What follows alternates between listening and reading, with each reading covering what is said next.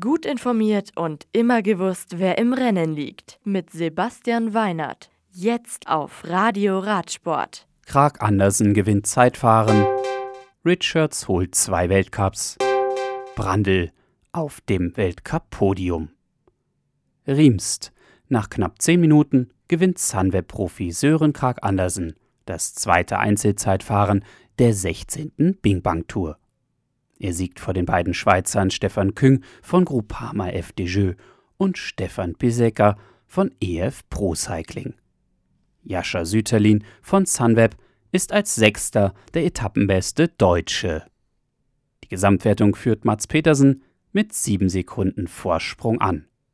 Ehe es am Samstag auf die fünfte und letzte sehr wellige Etappe von Ortigny-le-Vin-la-Neuve ins fast 184 Kilometer entfernte Geratsbergen geht.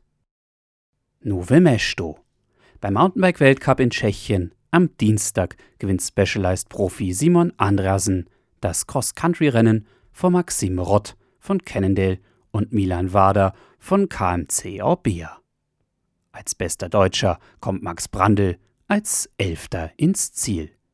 Bei den Damen gewinnt Massifahrerin Leona Lacombe vor Anne Terpstra von Ghost und Pauline Ferrand-Prévot von Canyon. Am Freitag geht, wie schon am Dienstag, der Sieg beim Shorttrack-Rennen an Evie Richards von Trek, die damit bereits ihren zweiten Weltcup binnen einer Woche holt. Sie gewinnt vor Pauline Ferrand-Prévot von Canyon und Specialized-Fahrerin Laura Stigger aus Österreich. Das Shorttrack-Rennen der Herren gewinnt Cannondale-Profi Enrique Avancini Thomas Litscher von KMC Orbea wird Zweiter und Dritter der Deutsche Max Brandl von Rothaus Lexware. Die nächsten Rennen. Beim Mountainbike-Weltcup in Nove Mesto stehen am Wochenende die Cross-Country-Rennen im Mittelpunkt. Und am Samstag starten auf Sizilien die Profis beim 103. Giro d'Italia mit einem Einzelzeitfahren über 15 Kilometer die nächste dreiwöchige Landesrundfahrt. Diese ist dann auf 21 Etappen fast 3500 Kilometer lang. Das Radio für Radsportfans.